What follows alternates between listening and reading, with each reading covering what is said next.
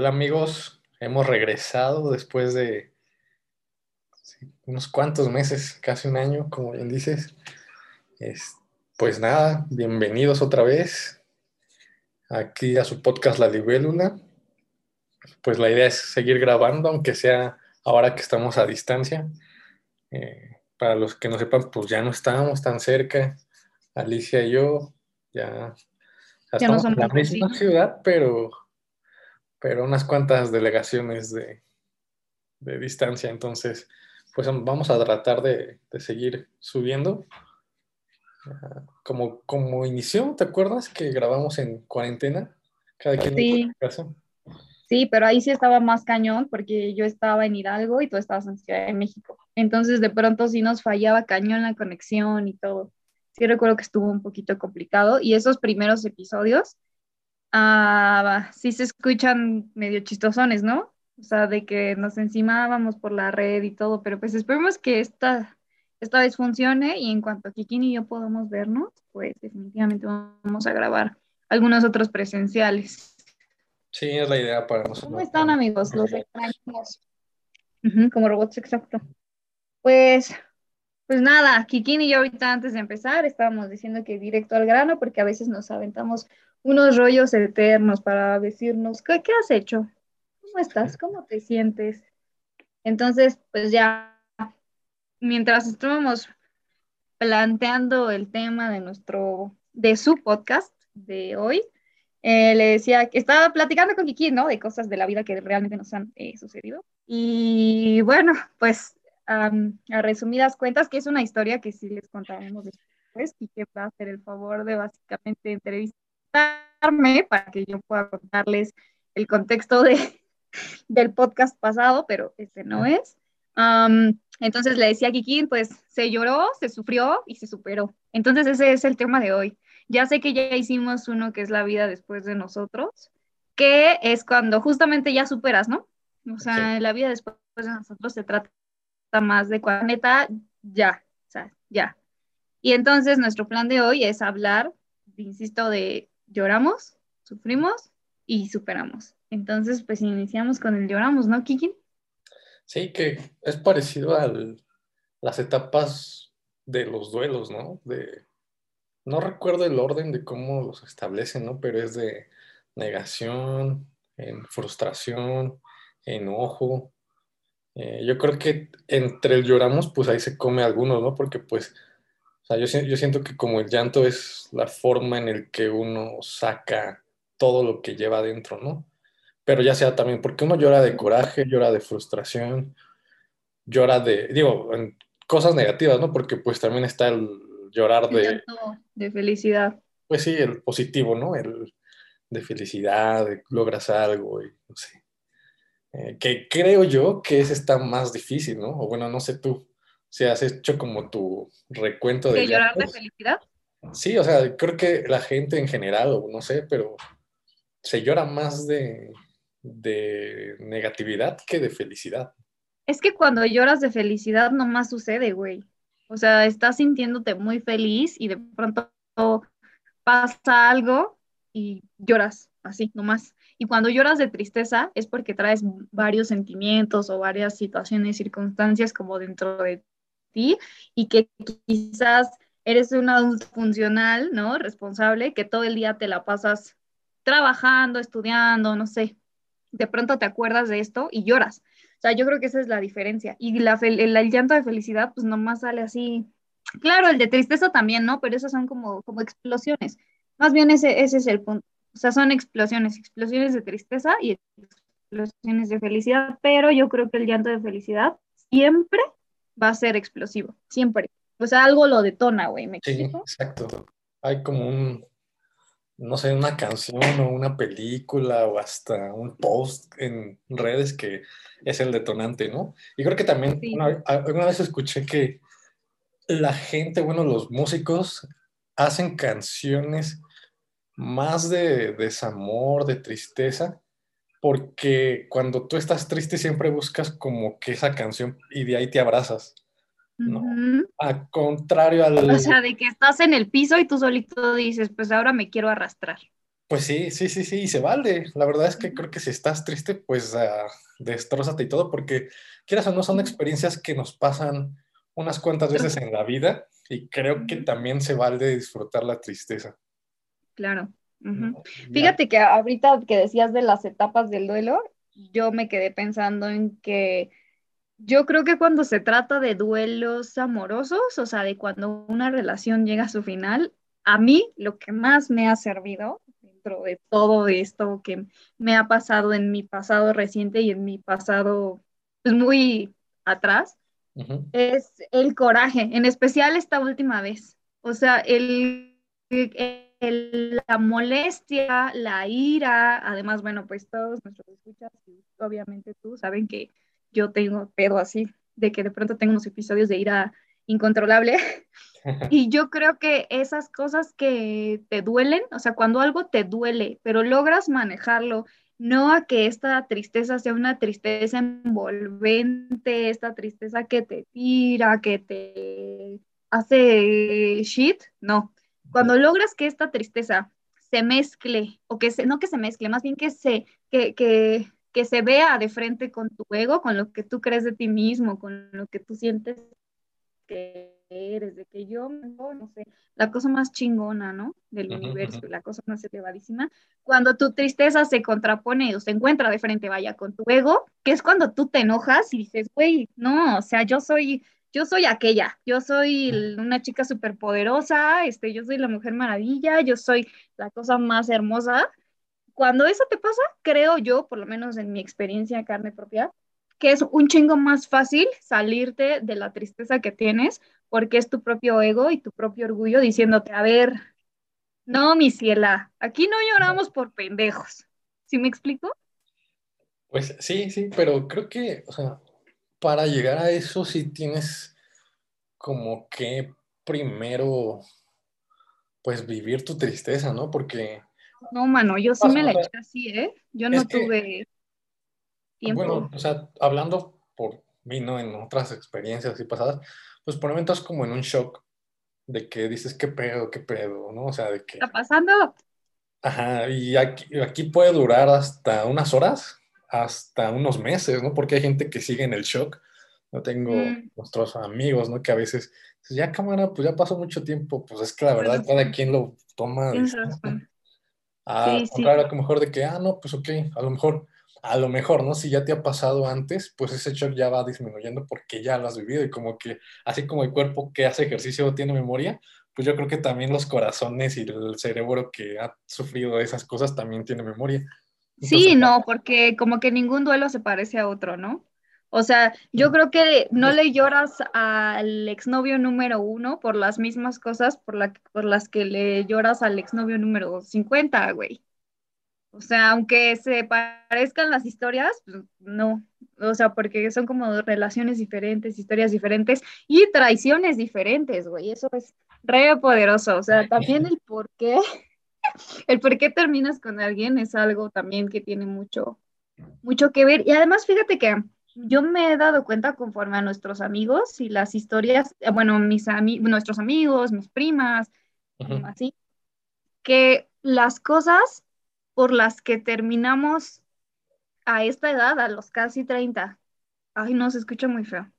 Bueno, a los este, late 20s, que terminamos con nuestras parejas, suelen ser o mucho más este, así eh, efímeras, como de que, mm, pues es que fuimos a casa de su mamá y su mamá me puso cara, entonces, ¿cómo voy a estar con un güey con el que no me llevo bien con su mamá? Bye, ¿no? O sea, porque sabes lo que quieres, así exacto, sucede rápido pues es esa parte o el otro extremo, que es cuando pasan cosas muy cabronas. Y cosas que cuando eres adolescente que lloras por algún exnovio no te imaginas que van a sucederte, güey. O que van a sucederle a la gente cercana a ti. Por ejemplo, eh, como que de pronto hubo una, una, epidemia de corazones rotos a mi alrededor. Me di cuenta que todo, neta, todo el mundo, o sea, literal, un 95% de mis amigas de siglos y mis nuevas amigas y mis primas, bueno, algunas de mis primas y así, todas tenían algún issue, güey. O sea, no había funcionado. Entonces, conforme a esas mismas historias, las cosas que a ellas les pasaron estuvieron bien cabronas. O sea, Y se me hace como curioso también que parece que se va agravando la situación conforme mientras más años cumplimos, ¿me explico? Pero ¿tú crees que es por las experiencias? Porque, o sea, como dices, no todas son iguales. Y creo que también uno va aprendiendo de, pues, todo lo que ha vivido, ¿no? Y ya va generando como un callo o un músculo, ¿no? De, ya no es lo mismo.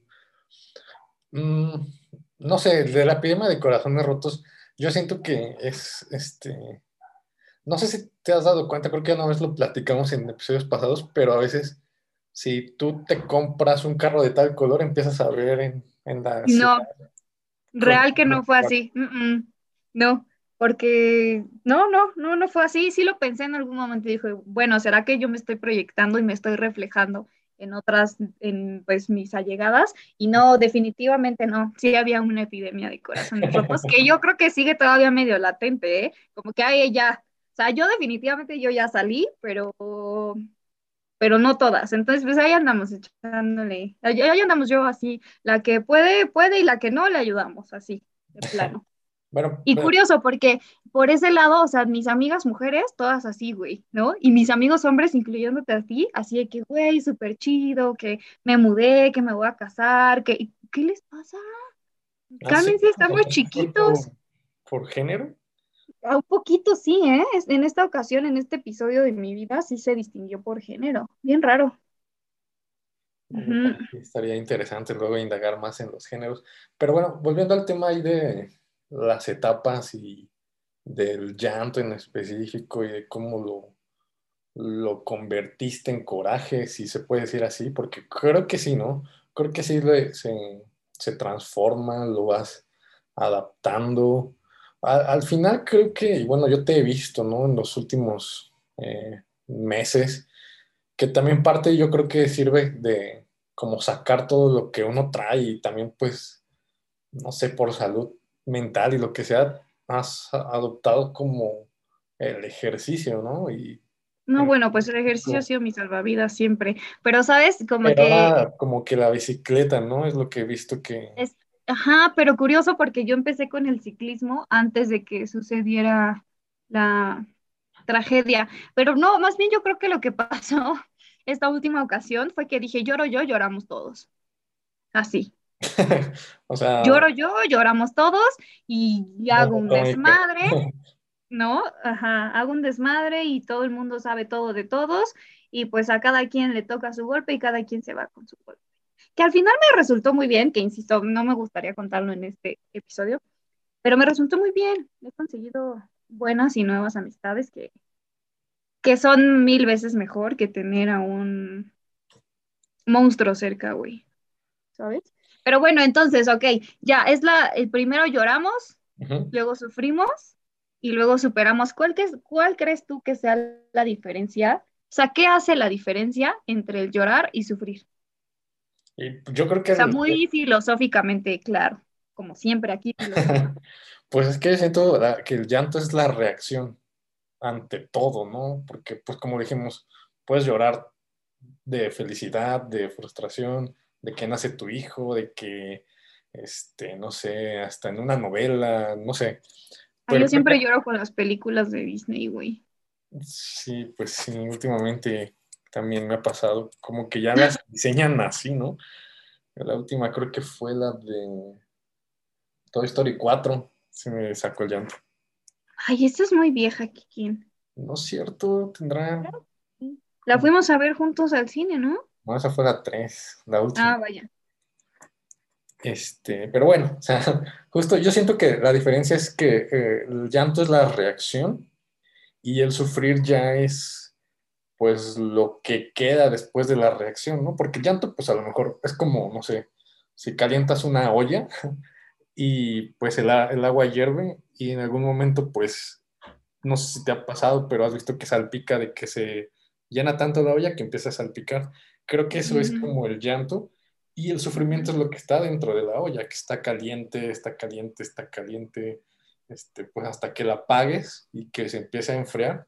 Creo que si lo pongo así como en esa analogía, es más o menos esas etapas, ¿no? Hasta que ya no esté caliente, ya no estés también pues tú dentro ardiendo de coraje, de, no sé, Dolor. pues negatividad, que al final es eso. Sea, son episodios negativos que pasan dentro de tu interior y que pues la verdad es que también tiempo al tiempo, ¿no? O sea, entre más pasan los días, pues sí ayuda a veces, ¿no? Pues, a veces no, no es así, pero mientras más pasa el tiempo, pues ahorita las cosas se van enfriando. Entonces yo creo que ese sentimiento de, de sufrir, pues al final es el que te sigue impulsando, ¿no? Para, ya sea que te afecte en tu día a día, en tus actividades, en tu relacionamiento, pues en tu humor. O sea, porque yo me imagino, ¿no? Yo lo viví en algunas etapas de, de negativas de mi vida cuando pues sí sentía un sufrimiento. Podría estar bien y todo y no sé, iba al baño y me acordaba y como que ya regresaba con otro humor. Sí, claro. Entonces, pues creo que es así, o sea... Eh, iba al baño. sí, no, me acordaba en el baño, no sé, y ya regresaba y pues ya como que ya no estaba chido, o no sé, luego pasaba en pedas, o sea, puedo que me estaba divirtiendo en un momento porque se te olvida, se te olvida, lo, sacas de tu cabeza, pero pues siempre llegas a hora, ¿no? Como yo le llamaba la hora negra, donde te llega otra vez los recuerdos. Oye, estaría increíble que habláramos, no, no, no, este, profundices tanto porque esa hora negra me suena a otro episodio de podcast. Va que va.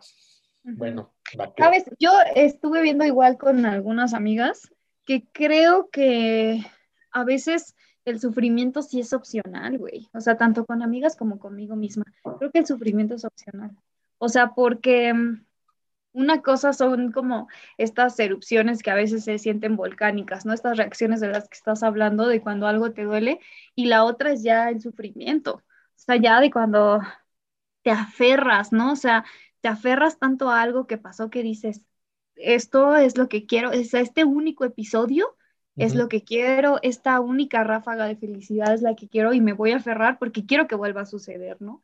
Y entonces no sé, como que veía con alguien que de pronto se le presentaron varias negativas al respecto, pero aún así seguía, em, seguía, seguía aferrada, bueno, no aferrada, seguía, no sé, sus sentimientos la hacían que se volcara siempre hacia lo mismo.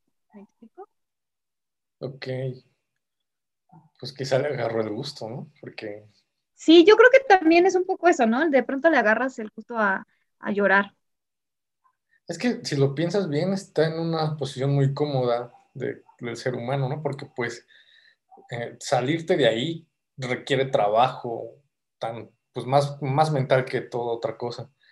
Y pues a lo mejor quedarte ahí, pues es, o sea, está mal, porque al final es quedarte en el fondo, pero pues, ¿qué pasa? Pues yo, lo que uno puede pensar es, ¿qué hay más abajo? O sea, ya toqué fondo.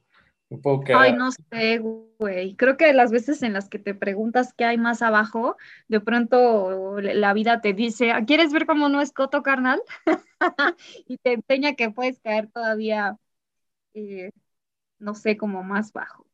Ah, mm, yo tengo ahí como un issue con el sufrimiento. O sea, como que estarle buscando tantas, tantas patas a la mesa o tantas, ¿cómo va el dicho? Tantas patas al gato. Sí.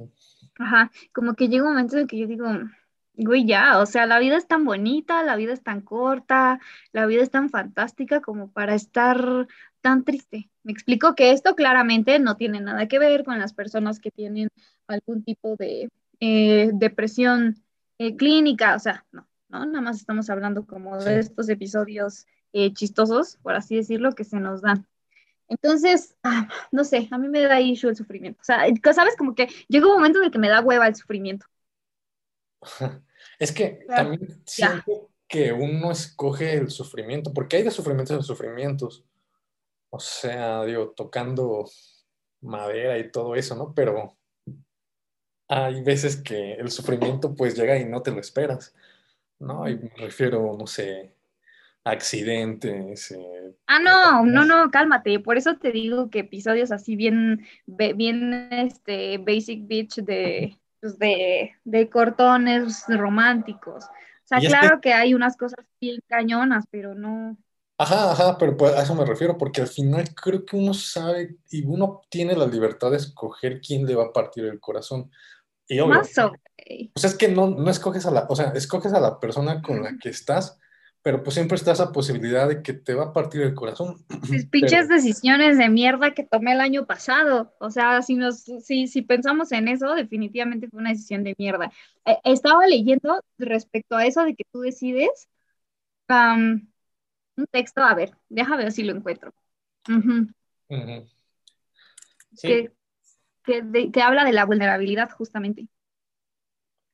Pero bueno, en lo que lo encuentro, pues yo también lo, no me acuerdo en qué libro lo leí o si lo vi en una película, pero justo hablaba de eso, ¿no? De que, pues por más que, o sea, bueno, no, no por más, porque uno no escoge a una persona, como lo hemos dicho antes, pensando en el final. Pero quieras o no, tú cuando estás con alguien, o bueno, para ya andar con alguien más de, o sea, unas dos, tres, cuatro citas, es porque ya vas viendo que, ok, pues a lo mejor este dude o esta chava, cuando se enoja o, o estás aceptando también las partes, negativas. pues sí, sí, sí, sí, o sea, digo, toda proporción de que a veces encontramos a, a gente que no te pues, maquiavélica, ¿no? Que a lo mejor lo que te muestra, pues no es lo que te, no es la realidad.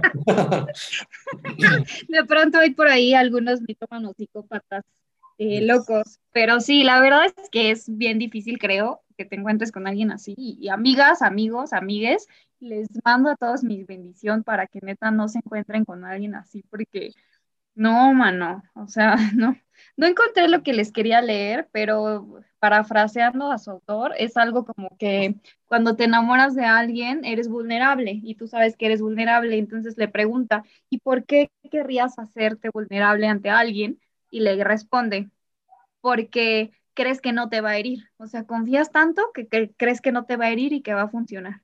Entonces, pues sí, tienes, tienes razón, sí confiamos, o sea, sí elegimos quién nos va a partir la madre al final del día, pero esperanzados a que no Que suceda, no ¿no? pase, claro. Ah, Y fíjate que de eso mismo de que elegimos, ayer puse una historia en Instagram súper ñera, con una canción súper ñera que me gusta mucho, por cierto, y pues nada, ah, discúlpenme por la grosería tan fea, pero puse yo en tóxica también. Puse de aquí nos vamos enculadísimos o directo a terapia porque conmigo no hay nada a medias. Y, y- y amablemente muchos de nuestros amigos y así me, me comentaron de que, ay, súper bien, este, cero tibios y que con todo y eso, mamona. Y yo, pues sí, ¿no? O sea, ya, güey, a mí esas tibiedades de que sí, que no, que no, eso, eso, eso no me gusta, eso no me gusta. Un Sí, poquito me creo que gusta, pero cuando se hace claro desde el principio. es que, ajá, justo, porque ya también creo que ya estamos en la edad, lo que decías, ¿no? De tus amigas que llegan a la casa y de la, la cita o del prospecto y, y la mamá le hace una cara, pues ya no estamos en edad. Creo que también, Ajá, porque a lo mejor antes cortábamos también, siento que a lo mejor muy tonto, pero por cosas más pendejas. O sea, sí, pero es lo que yo te digo, o sea, antes eran cosas más pendejas y a estos de late, late 20s se sienten importantes, o sea, no que, se es sienten que ya no importantes, sino que sí tienen sentido. Exacto, ya no son cosas pendejas, porque ponte a pensar qué pasaría con esta, con este ejemplo, ¿no? De si la mamá le hizo caras en la primera cita, ya ahí Ya es, valió madres. pues sí, sí, sí, porque ya ujú, hay un issue la mamá con su hijo, no sé. O, conoció a una exnovia que le cayó muy quiere, exacto. claro. Y a lo mejor antes cortábamos porque, eh, no sé, pues no me gusta Porque no quiso ir conmigo a la fiesta, ajá, sí, ¿no? cosas así muy, Porque su mamá no le dio permiso de salir. sí, Sí, porque se sí, cayó en el metro y todos se rieron. Sí, ¿cuál, cuál fue la cosa más tonta por la que cortaste a alguien? Que creo que sí sé a quién fue, pero a ver si le a ti, no, ahorita que te doy respuesta. Eh, pues es que no sé si fue tan tonto, pero, o sea, si lo cuento es muy tonto, pero si te fijas bien, pues es algo con lo que uno no podría convivir, porque yo corté, no voy a decir con quién, ni No, nada, obvio, no, no, no. que, que a mí Te me saludamos, te mandamos abrazos.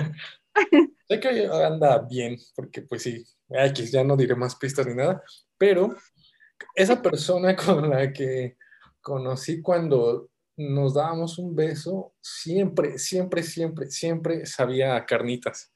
Pero sí me acuerdo de eso! Siempre, siempre. Y ojo, ¿no? Porque pues las carnitas es algo rico, a todos nos gustan, pero creo que no lo quieres.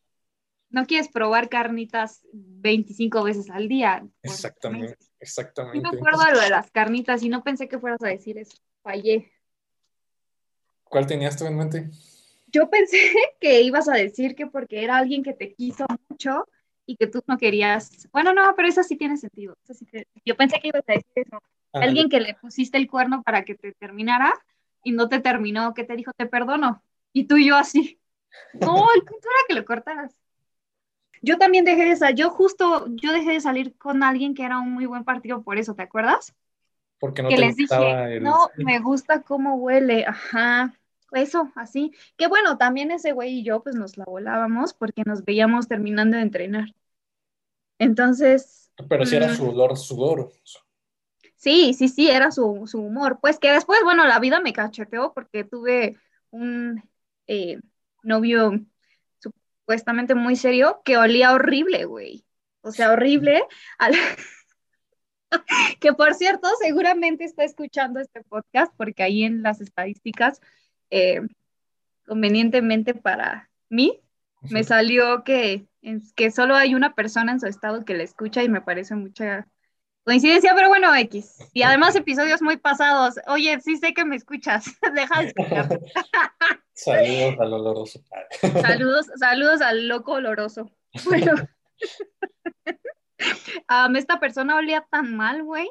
Yo obviamente nunca le dije que olía mal, solamente le dije de que, oye, pues es que Mm, hay que ver, igual estás comiendo algo que, que no te cae y que le está haciendo a tu cuerpo así algo mal. Pero bueno, quiero contarles que fue mi novio hace como ocho años y era exactamente lo mismo. Entonces en esta ocasión dije, no, pues definitivamente es él. Y pues nada, hice lo mismo que hice hace ocho años, le regalé unos desodorantes hasta que le atinamos de bueno, donde ya no olía feo, te lo juro, güey, te lo juro, te lo juro. Entonces, bueno, yo creo que sí, este, pues su defensa de los olorosos siempre habrá como que alguien que acepte y quiera ese olor. A lo mejor para ciertas parejas nosotros hemos olido feo. Espero que no. No, y si sí, no me digan, no quiero saber. Fíjate que hay un señor en mi trabajo que mucha gente se queja de que pues tiene un olor así fuerte, ¿no? Y después supe que él decía que ese olor es el olor de hombre, o sea, él no usa desodorante y no deja que sus hijos usen desodorante, es maestro en una escuela y les quita el desodorante a sus alumnos y los ve con un desodorante, porque él dice que ese es el olor de hombre, güey, y que ese es el olor que enamora a las mujeres. Pues, pero pues no estás saliendo para enamorar todo el tiempo, ¿no? ¿O, sí? Ah. No sé, pues, es como muy de, pues, nuestros ancestros pues era algo reproductivo, ¿no? Pero, mm, ay, no sé. A mí eso sí me causa mucho, mucho issue. Y otra cosa con la que yo no puedo, güey, no mames. Ay, no, más de pensarlo, me, no. No puedo con escuchar así el, el chewing, ¿cómo se dice? ¿El em, masticado? Ajá, que alguien esté más, o sea, escuchar que, que alguien me esté masticando, no, güey. O sea, no, neta, no, no puedo, me arruina toda la experiencia, así, me arruina, me arruina la experiencia. Y ese mismo pendejo del que les dije que olía feo, tiempo después me di cuenta que también lo oía masticar. Ay, entonces, ese fue un gran error, gracias a Dios duró muy poco. Cuando, ¿cómo sabes? Ok, le voy a decir como, como si me lo preguntara a mí misma. ¿Cómo sabes que ya superaste? Para mí, la respuesta es que ya superaste totalmente cuando te vuelves a sentir tú. O sea, cuando sientes que esta poquita identidad o esta poquita pérdida de identidad que puede ser en diferentes proporciones, ¿no? En algo muy chiquito o en algo muy grande, como el dejar de hacer el deporte que te gusta, empezar a ponerte el color que a la otra persona le gusta, este, digo, se igual y se escucha mal, pero también el que yo haya hecho que mi exnovio usara el desodorante que a mí me gustaba, eso también fue una pérdida de identidad para él, ¿no? Un poquito. que bueno, hay, niveles, que eso también entra en lo que decíamos en otro episodio, de que es cosa de compañerismo y de darle gusto al otro en cosas que para ti no son importantes, pero bueno, al fin, del, a fin de cuentas quizás sí son pérdidas de identidad. Entonces, para mí, cuando ya superaste y cuando estás seguro que ya superaste, es porque te sientes tú otra vez. O sea, porque te levantas haciendo las cosas que a ti te gustan, pensando como a ti te gusta, sea de buenas, de malas, y de pronto te encuentras con tus amigos y te comportas exactamente igual a como te comportabas antes de que la tragedia te sucediera, me explico. Ok, o sea, ya no hay horas negras. Exacto. Ya no hay horas negras. Y aunque las hubiera, o sea, aunque hubiera ya no hora negra, sino, no sé, segundos negros, dices, ay, güey, qué hueva, ¿no? Y ya, así es, para mí así es, así sabes que superaste. ¿Tú cuál es la superación? Yo siento que justo es, ya no hay segundos negros. O sea, sí te pueden llegar así como recuerdos, pero es como cuando... Sí, como cuando reprobaste un examen en la primaria, ¿no? O una mala nota o te caíste y te raspaste. O sea, ya lo recuerdas y dices, ah, pues me dolió, pero pues tiene años, o sea, años en nivel este corazón, ¿no? Mental. Ajá. ajá. Porque a lo mejor pasó, no sé, hace... Tres meses. Sí, tres, cuatro meses, pero pues ya es como, ay, pues sí. Ay, X, güey. Sí, sí, chinga tu madre. Así. Te ríes, ¿no? De, sí, es feo, pero pues ya, ni peor. O, como cuando dices así, que, que, te dicen, ¿te acuerdas cuando andabas con y tú, ay, cállate? Así. Ajá, sí, justo. Esa, esa es la superación. Pues nada, este episodio nos lo aventamos bien cortito, pero pues fue el de, el de vuelta. Yo creo que es re importante que sí se llore, que sí. se sufra, pero también que se supere. Entonces, pues nada, o sea, a mí me, a mí me encanta, me encanta. Estoy en esta fase así chingoncísima y espero aplastarme aquí mucho. Se lloró, se sufrió, se, superó. Eso. Pues así, con todo. Muchas gracias por escucharnos. Hemos Estamos de vuelta como Blink. Esperamos, como siempre, que nos manden, mándennos propuestas. Si quieren, eh, quieren historias, quieren un tema en especial, ¿qué quieren? Estamos para ustedes y por favor compártanos, porque ya sabemos que estuvimos perdidos, pero estamos de vuelta. Los amamos. Amor y punk rock para todos.